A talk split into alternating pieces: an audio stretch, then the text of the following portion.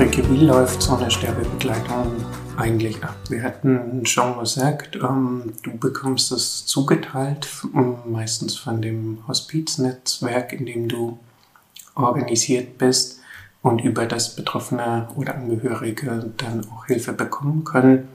Wie geht es dann weiter? Ja, genau, Stefan. Also die Koordinierende schlägt ähm, jemanden vor und mhm. äh, in der Regel, es kann auch sein, dass die Koordinierende bei dem ersten Gespräch mitkommt und man wird vorgestellt. Es ist aber auch möglich, alleine dann zu dem Menschen zu gehen und sich alleine vorzustellen. Und dann beginnt erstmal ein Anschnuppern. Mhm. Ähm, ich stelle mich meistens so vor, dass ich ihm meinen Namen sage, dass ich den Grund benenne, warum ich heute hier bin und natürlich frage, ob es auch passt. Mhm. Weil man ist ja unvorbereitet erstmal gekommen in der ersten Vorstellung und ähm, ja, so beginnt meistens erstmal das Gespräch und es ist so ein vorsichtiges, gegenseitiges Beschnüffeln. Bist du und davor aufgeregt? Ich bin bei meiner ersten Begleitung war ich sehr aufgeregt, weil man ja nie weiß, was einen erwartet. Mhm. Wenn man mit einem offenen Herzen kommt und einer großen Aufgeschlossenheit, dann äh, kann eigentlich auch gar nichts mehr schiefgehen. Wie triffst du die Menschen dann an? So eine Diagnose zum Beispiel, dass man sterben wird, ähm, ist ja ein Riesenschock. Sind die dann gefasst, aufgelöst, in Panik, ängstlich? So darf man sich das gar nicht vorstellen. Ja. Also man kommt ähm, zu einer Person, die äh, ganz unterschiedlich drauf sein kann. Da gibt es eben keine Regel. Es gibt Menschen, die voll im Leben stehen und ihre Dinge tun. Ähm, man beginnt natürlich nicht sofort über das Lebensende oder über den Tod zu sprechen, sondern man lässt sich erstmal ein. Ähm, man schaut und, und hört in die Person rein, was die Person vielleicht erzählen möchte. Vielleicht gibt es ein Tagesereignis, was relevant war und ähm, ja, die Person steht in der Regel ja noch im Leben. Mhm. Natürlich gibt es auch Begleitungen, das weiß ich durch meine, ähm, durch meine Gruppe, aus den Erzählungen von den anderen. Wir haben immer regelmäßig Supervision, so dass man auch Geschichten oder Erlebnisse mitbekommen von den anderen Personen, die auch ehrenamtlich arbeiten, dass man auch manchmal zu Personen kommt, die eben keine Sprache mehr haben, wo man ganz anders beginnt, wenn man sich ans Bett setzt, wenn man die Person erstmal vielleicht vorsichtig anspricht, äh, vielleicht die Person berührt an der Hand, um Kontakt aufzunehmen. Das ist mhm. ja auch eine, das gibt es auch. Hm. Ich hatte bis jetzt die Erfahrung gemacht, dass die Personen wach und orientiert waren, dass sie, dass sie verstanden haben, warum ich da bin und erstmal angefangen haben, über Tagesalltäglichkeiten zu erzählen, über das, äh, ja, auch wie es ihnen gerade geht. Manchmal liegen die ähm, Menschen im Bett oder sie sitzen am Tisch oder sind im Aufenthaltsraum. Ich war mehr in den, nicht in den Familien oder direkt bei den Menschen ambulant zu Hause, sondern habe Begleitung überwiegend im stationären Hospiz übernehmen können. Wenn du sagst, die Menschen stehen dann noch voll im Leben, heißt das dann, dass man das Thema Tod erstmal verdrängt oder auch nochmal versucht, sein Leben zu verändern oder plötzlich all die Dinge machen möchte, die, die man vielleicht versäumt hat oder bereut? Wie ist das?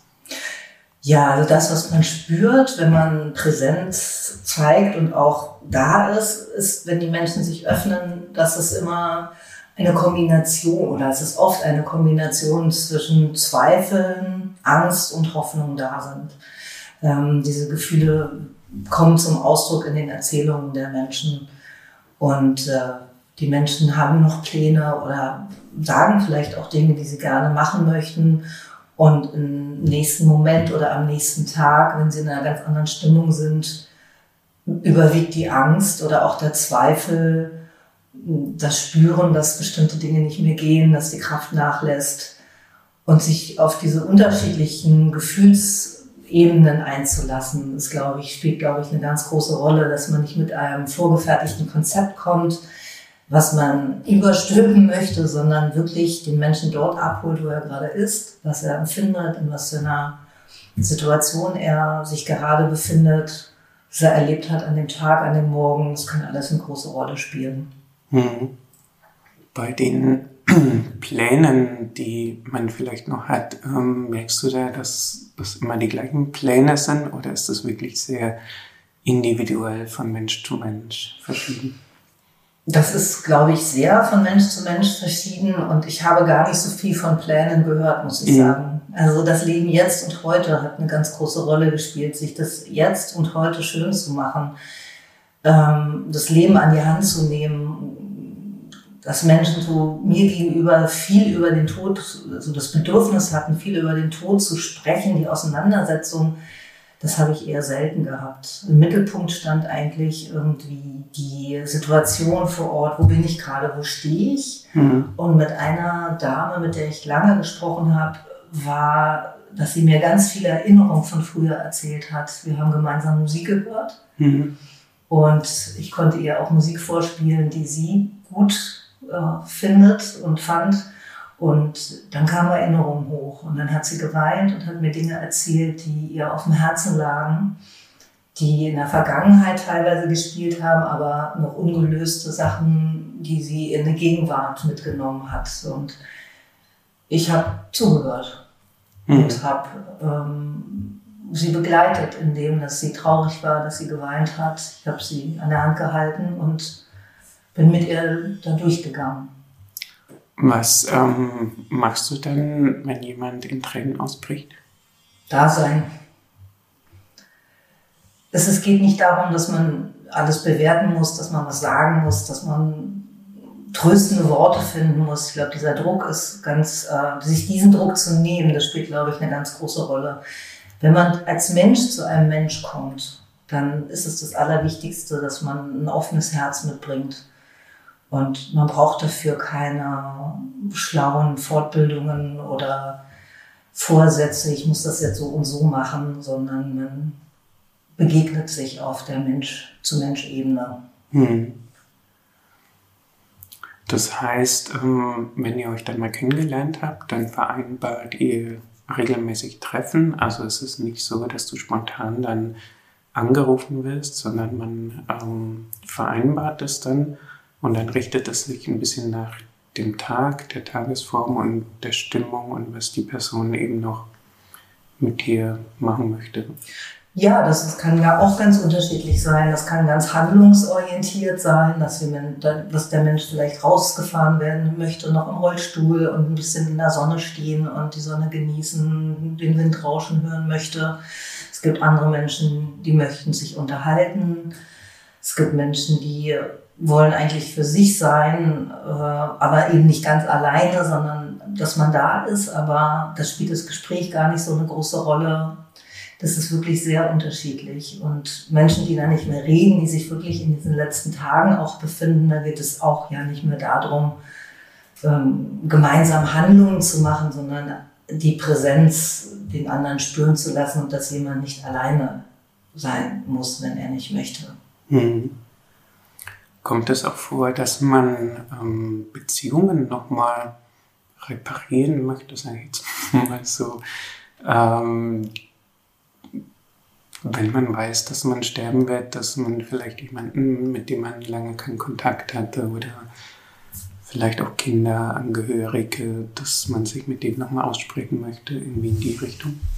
Ja, aus den Erzählungen heraus weiß ich das. Das kommt auch nicht selten vor. Ich selbst hatte diese Art von Situation nicht. Ich hatte eine andere mit einer älteren Dame, wo es hieß, dass sie eigentlich nur noch einen Neffen hat, der nicht hier wohnt. Und ähm, während der Gespräche hatte sie mir erzählt, dass sie auch noch eine Schwester hat, die in einem Pflegeheim wohnt und sie sie lange schon nicht gesprochen hat. Und da haben wir, das war für sie ein Konflikt, weil sie wollte sich mit ihr austauschen und ihre Schwester war selbst immobil und konnte sich nicht mehr bewegen.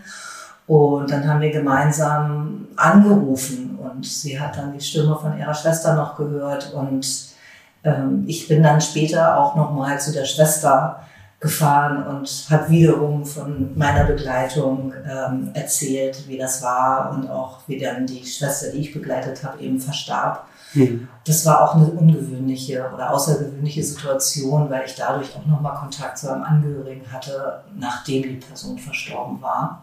Mhm. Ja, da gab es weniger zu klären, aber da war überhaupt eine Kontaktaufnahme, dass das nochmal stattfinden konnte. Das war ein großer Wunsch von der versterbenden Person.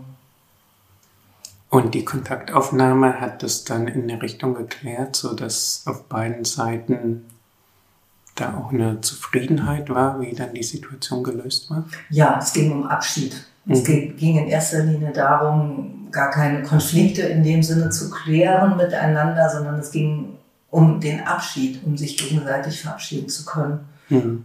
Und das war auch ziemlich traurig. Was ist da passiert? Naja, sie hat natürlich geweint am Telefon und die Schwester hat auf der anderen Seite durch das Telefon geweint und das war schon sehr berührend. Also es war für beide wichtig und mich hat es sehr berührt. Und gleichzeitig hat es auch glücklich gemacht, dass da nochmal ein, ein Austausch möglich war. Hm. Bist du auch dabei, wenn Menschen dann tatsächlich sterben? In meiner Begleitung hatte ich das einmal und interessanterweise war das meine erste Begleitung. Es war also sehr ähm, aufregend für mich, weil ich die Dame über ein halbes Jahr lang besucht habe, hatte im Hospiz und bin dann in den Urlaub gefahren. Und da ging es eher so mittelmäßig gut, sage ich mal. Und man weiß ja nie, was in dieser Zeit passiert.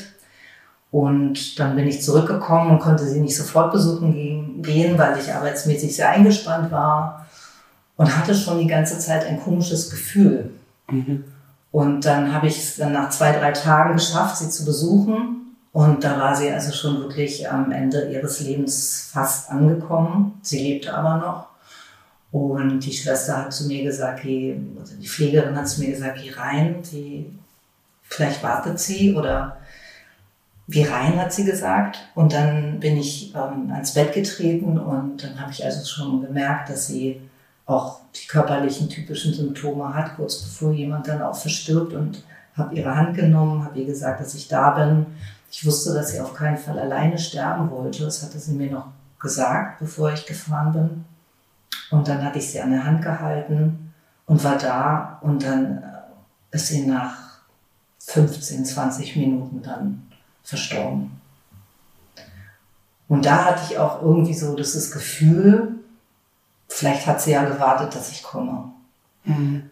Weil auch wenn die Personalsituation im Hospiz eine bessere ist als im Krankenhaus, haben teilweise Menschen nicht immer Zeit, sich dann ans Bett zu setzen an so einer, in so einer finalen Situation. Wie Was hast du dann gefühlt? Du sitzt da am Bett, hältst die Hand und ein Mensch verstirbt? Liebe. Also, ja, vielleicht kann man es sagen. Es ist eine Form von Liebe, die man dem anderen Menschen in dem Moment geben kann.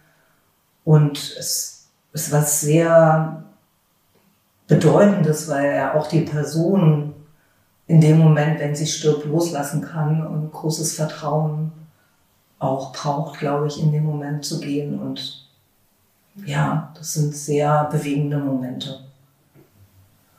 Hm. Wir haben jetzt schon, du hast jetzt schon einige Geschichten angesprochen oder einige Menschen, die du real begleitet hast. In nächsten Abschnitt äh, oder in der nächsten Mini-Folge gucken wir dann nochmal genauer an, welche Geschichten dich besonders berührt haben oder welche Momente das dann sind, die einen in der Sterbebegleitung nachdenklich machen, traurig machen oder dieses Gefühl von Liebe auch geben.